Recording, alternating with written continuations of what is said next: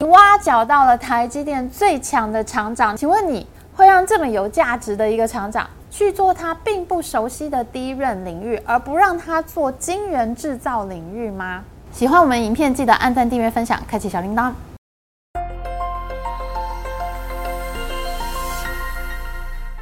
Hello，大家好，我是 Amy。我们的半导体蒸发系列呢，意外受欢迎。其实一开始呢，就是从台积电曾经的技术负责人蒋尚义跳槽中国，我们开始做影片。那我们知道蒋尚义高调跳槽呢，却遇到有如半导体版仙人跳的事件。那么到现在呢，我们的半导体争霸系列已经做到第二十二集了，而且还有很多产业人士在看。譬如说，今天我们的影片主题呢，就是非常担心护国神山地位的台积电员工呢，向我们提供的绝对机密线索。今年六月呢，号称台积电最强厂长的刘小强呢，被中国深圳国资委百分之百出资的深维旭技术有限公司挖角。台积电最强厂长跳槽中国，台湾媒体都觉得很震撼。因为刘小强在台积电的时候呢，非常具有人望，很有实力。但是呢，第一时间呢，半导体业界则多半是看坏居多。因为呢，这家深圳的深维旭公司，无论是在官方网站或者是在新闻发布会上面呢，他都是强调自己要做第一任记忆体厂。他们宣布呢，要投资三千亿人民币建造月产能十四万片的第一任厂，还挖角了从紫光集团离职的坂本信雄担任首席。战略观。我们知道坂本信雄呢，曾经是台湾联电和日本日立公司合资的公司联日半导体的总经理。后来呢，坂本信雄被日本第一任大厂尔必达挖去做社长，他是记忆体产业的大佬级人物。他最后花落紫光集团，被我们半导体争霸战系列多次出现的紫光集团前董事长赵伟国给挖角，他去了紫光做高级副总裁。所以，当坂本信雄和我们前台积电最强厂长刘小强一起出现在记者会的时候呢，外界认为深维旭就是一家准备要做低润的新公司。然后我们知道低润产业呢，现在已经是三雄盘踞，韩国三星、SK 海力士，还有美国美光三大厂商，的占据了全球百分之九十四的市占率。那二零一五年呢，紫光集团的赵伟国来台湾挖角华亚科董事长高启全，创立了长江存储公司呢。其实他们是从记忆体市场里面比较有机会的 NAND Flash 晶片做起，他们还不敢从竞争最激烈的低润下手哦。然而直到目前呢，长江存储已经是全中国最好、最受瞩目的记忆体制造厂了。他们在去年呢宣布拿到 NAND Flash 记忆体百分之七的市占率。可是即使都做到这样子的程度呢，在紫光集团破产重组的时候，几乎所有投资方。都不想要接手长江存储，因为记忆体呢其实是一个大钱坑。最后入主紫光的这个新股东呢，只好把长江存储这家公司给剥离出来，甩给了来自湖北的资金，才能对外募资完成了这一轮的重组。那我们知道呢，这一次的募资包括台湾的红海集团呢，都投入了五十四亿人民币。那这件事情呢，我们一直都有做影片追踪，大家也可以回去看一下。总之呢，现在的紫光集团呢，对长江存储这家公司呢，其实已经没有控制权了。即使选择了记忆体产业里面比较有机会的 NAND Flash 领域来做，即使在中国国家主席胡锦涛之子胡海峰的鼎力支持之下，紫光集团仍然是搞到了破产重组。因此呢，当外界第一时间听到这家新成立的深维旭公司，他竟然要挑战连紫光都不敢进去厮杀更加激烈的低润领域的时候呢，其实大家都是一片看坏的。那大家认为呢？其实身为旭的杀伤力会很小，那么大家也就忽略了刘小强去深圳任职的危险性。但是事实真的是这样吗？你如果是中国最有钱省份、最有钱经济特区的深圳国资委，你挖角到了台积电最强的厂长，你其实就等于挖到了全台湾最强的厂长，甚至都可以说是全世界最强的晶圆制造厂的厂长了。请问你会让这么有价值的一个厂长？去做他并不熟悉的第一任领域，而不让他做晶圆制造领域吗？越来越多从深圳前线传回来的消息，让我们觉得不容乐观。事实，上呢，现在刘小强正在全中国的半导体台湾人圈子里面掀起一阵旋风。他的挖角行情呢，是直接把你现在的薪水乘以二，这是史无前例的银弹攻势。不论你现在拿多少钱呢，我要挖角你，我就直接 double 你的薪水。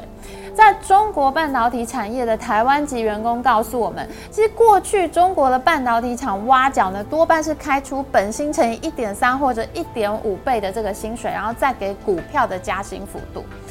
可是呢，这一次身为旭的挖角呢，是直接原薪资乘以两倍，又干脆又不啰嗦，是从来他们都没有看过的大手笔挖角。那根据目前我们掌握到的消息呢，刘小强在台湾时期的左右手，之前在台积电台中厂担任副处长的石科业务部门负责人呢，现在已经确定要前往深圳任职了。那另外一个刘小强非常倚重的离子扩散部门负责人呢，他现在人在中国的合肥星河半导体任职，业界推测呢，他也很可能会转往深维旭任职。经过我们跟在台湾的台积电员工求证呢，这位刘小强最倚重的离子扩散部负责人，其实就是在二零二零年呢，他已经从台积电跳槽到中国山东全新半导体，当时还被台积电寄存证信函提起诉讼的吴志南。那他的确呢，也曾经对外透露过他考虑转往深圳任职的事情。刘小南的挖角计划呢，相当具有雄心壮志。一个金源制造厂的七大关键制成呢，他都正在积极的面试主管人选。像这样的挖角方式呢，他很显然就是想要建立一个金源制造厂，他不会是为了要做低润而来的。不然的话，你就不需要每一个制成、每一个工种都非常普遍的去挖人。这也就是说呢，刘小强他很可能想要在深圳复制一个小台积电。那么刘小强这一次到底会挖多少人呢？熟悉中国半导体产业的台籍员工告诉我们呢。在过去几年最受瞩目的台籍员工集体跳槽事件呢，还是二零一五年高启全跳槽紫光集团的这个事件呢，是最受瞩目、最大型的跳槽事件。当时呢，高启全从台湾的华亚科、南亚科挖角超过一百个台籍记忆体人才，搬家从台湾到中国。那加上他还积极的招募已经在中国本地工作过几年的这个台籍员工，高启全到最后呢，他是总共集。结了一百五十个到两百个台籍主管到紫光集团去，那这也就意外的形成了中国半导体产业的一个高起权标准。什么是高起权标准呢？一个半导体厂呢，大概是有一千三百到一千五百名员工，其中有一半呢是技术员，有这个我们俗称的生产线作业员。那这个半导体厂里面的主管人数呢，则是在三百人左右。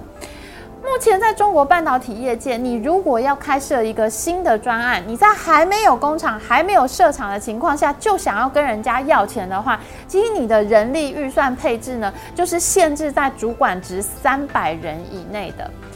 也就是说呢，一个新的晶圆厂的专案，你在上报计划给主管机关的时候，你的主管值编制呢是不能超过三百人的。因为在过去呢，很多各个地方政府呢都已经被烂尾很多次。他们现在知道呢，有很多人提这个半导体产业的计划呢，盖厂计划其实都是瞎掰的。所以呢，现在呢，他们也比较仔细的去审核每一个新的案子，再也不敢乱给钱了。那么地方政府呢，国资委呢，还有创投基金呢这一类机构，他们是怎么去判断你这个计划呢？你交给我，你交上来，你是玩真的还是玩假的呢？你有没有能力把这个工厂开起来，那大家到底应不应该要注资给你呢？你会不会口口声声跟我说你要开工厂，结果最后烂尾丢下来不管呢？那目前呢，业界的判断依据呢，就是看你能从台积电挖到多少员工，你挖到的人数有没有符合高起权标准。高启全呢，曾经成功招聘过一百五十个到两百个台籍主管呢，进入长江存储和长兴存储这两家公司。最后呢，长江存储在台湾人的支撑下，成为全中国最受瞩目的记忆体公司。因此呢，高启全的经验呢，在中国投资人之间呢是被认可的。也就是说呢，你要开一个新专案，在一个新专案里面呢。三百个主管职缺，只要有一百五十人具备台积电的资历，那这个新专案就可以算是立项成功。那所以呢，其他的机构各个机构呢会继续注资给你。这个就是高启权标准，这个被业界默认的规则呢，很可能跟高启权当初从台湾的华雅科、南雅科集体挖人跳槽有关。因为呢，你曾经在同一个工作环境里面工作的人呢，你会熟悉相同的术语啊、相同的工作语言啊，还有相同的工作模式，是比较容易能够互相合作。那这个晶圆厂呢，就比较容易能够成功运作的。你挖角一个人、两个人是没没有用的，其实你要挖一整个厂才会很有效率。因此呢，现在哪怕是你的履历上面只有过一小段台积电的工作资历，哪怕你只在台积电工作过两三年，这都算是有效的台积电员工履历。因为呢，你其实会比较熟悉台积电的工作环境，因此呢，现在台积电的履历可以说是非常的值钱。我们开个玩笑哈，现在建一个十四纳米制成的月产呢五万片晶圆的新的十二寸厂呢，你的资金啊大概要有三千亿新台币，你才能够盖得起来这座厂。那你的启动资金假设是三分之一一千亿新台币好了。一百五十张台积电主管的履历就可以帮助你拿到一千亿左右的启动资金，那就相当于一张履历价值六亿六新台币啊！那当然就是薪水直接开两倍啊！因为现在这个台积电的履历非常的值钱，薪资当然要开得高啊！当然啊，这只是我们开玩笑的换算啊。虽然我觉得这个玩笑还是蛮真实的。那么根据高企权标准来判断呢，其实业界人士就在猜测，这次刘小强在深圳深维旭的挖角目标呢，他应该也是打算要挖到一百五十个到两百个曾经具有台积电主管职务的这个人才。那么已经收到深维旭公司面试邀请的前台积电员工告诉我们，现在在中国呢，只要你的履历上面是曾经待过台积电的，几乎都会收到来自深圳公司的面试邀约。除了预计后年设备进场开工的深维旭之外呢，还有一家叫做鹏新维的公司也在深圳，它专门就是要做逻辑晶片晶圆代工的，目标是只取七纳米以下的制程，它明年就必须要做到设备进场开工。其实鹏新维的这个进度呢，是比深维旭还要更紧张的，经营层的压力还要更大的，因此呢，现在鹏新维的挖角力度呢，跟深维旭是不相上。下，而彭新伟的主要班底呢，就是之前蒋尚义带到武汉红星，结果被集体烂尾的台积员工。外界在讲到蒋尚义去武汉红星的时候呢，很多人都认为蒋爸是去帮他们买 EUV，但是其实呢，蒋爸也带了不少台积电的研发人力过去。蒋尚义从台积电挖到武汉红星的研发人才呢，分成南北两批。已经离职十八个月，已经过了旋转门条款的人呢，就直接去武汉红星上班。可是如果你从台积电离职还不满十八个月，你就还没有通过这个旋转门条款，那你就会被放在广东佛山。放在广东佛山，当然不是去取了佛山无影脚啦，而是武汉红星呢，为了这些人在广东佛山另外开了一家新的公司，表面上做完全不相干的业务，台积电是没有办法告这批人的。那这批人呢，还没有过旋转门的条款呢，他们就偷偷的在佛山开工。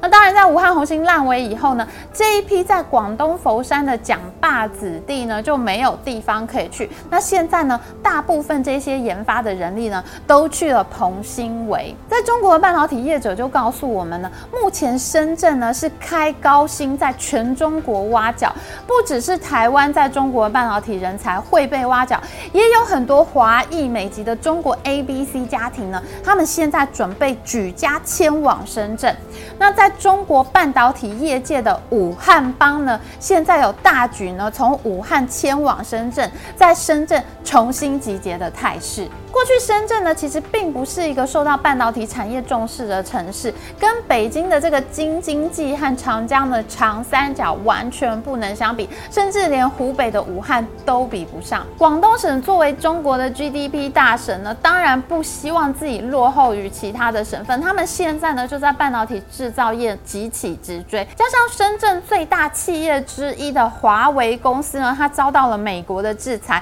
其实台积电的晶片从前年开始呢。已经断售了，所以目前呢，广东省也非常的有危机感，所以呢，广州和深圳呢都是频频出手布局半导体制造领域。在过去的一年半之间呢，就有五起半导体制造业的重大事件。参与这次采访的受访者们告诉我们。刘小强的杀伤力并不亚于梁孟松和蒋尚义。我们知道哈，梁孟松和蒋尚义的跳槽事件都是非常造成震撼的。那可是呢，梁孟松和蒋尚义他都是技术研发的人才，但是这次的刘小强呢，他却是能在工厂里面扎扎实实把晶片量产出来的人才。那么到底为什么半导体业界对这次的跳槽事件呢是格外忧心忡忡呢？我们下一集再继续说。Amy 追剧时间呢？感谢所有这一次对我们透露线索，并且一再确认前线消息，替台湾看守半导体产业优势的从业人员。如果您有深圳深维旭公司的进一步消息，请到我的脸书粉丝页 Amy 追剧时间写讯息给我们，我们会跟你联络。喜欢我们影片，请记得帮我们按赞哦，还有记得按订阅频道加开启小铃铛。我们下次再见哦，拜拜。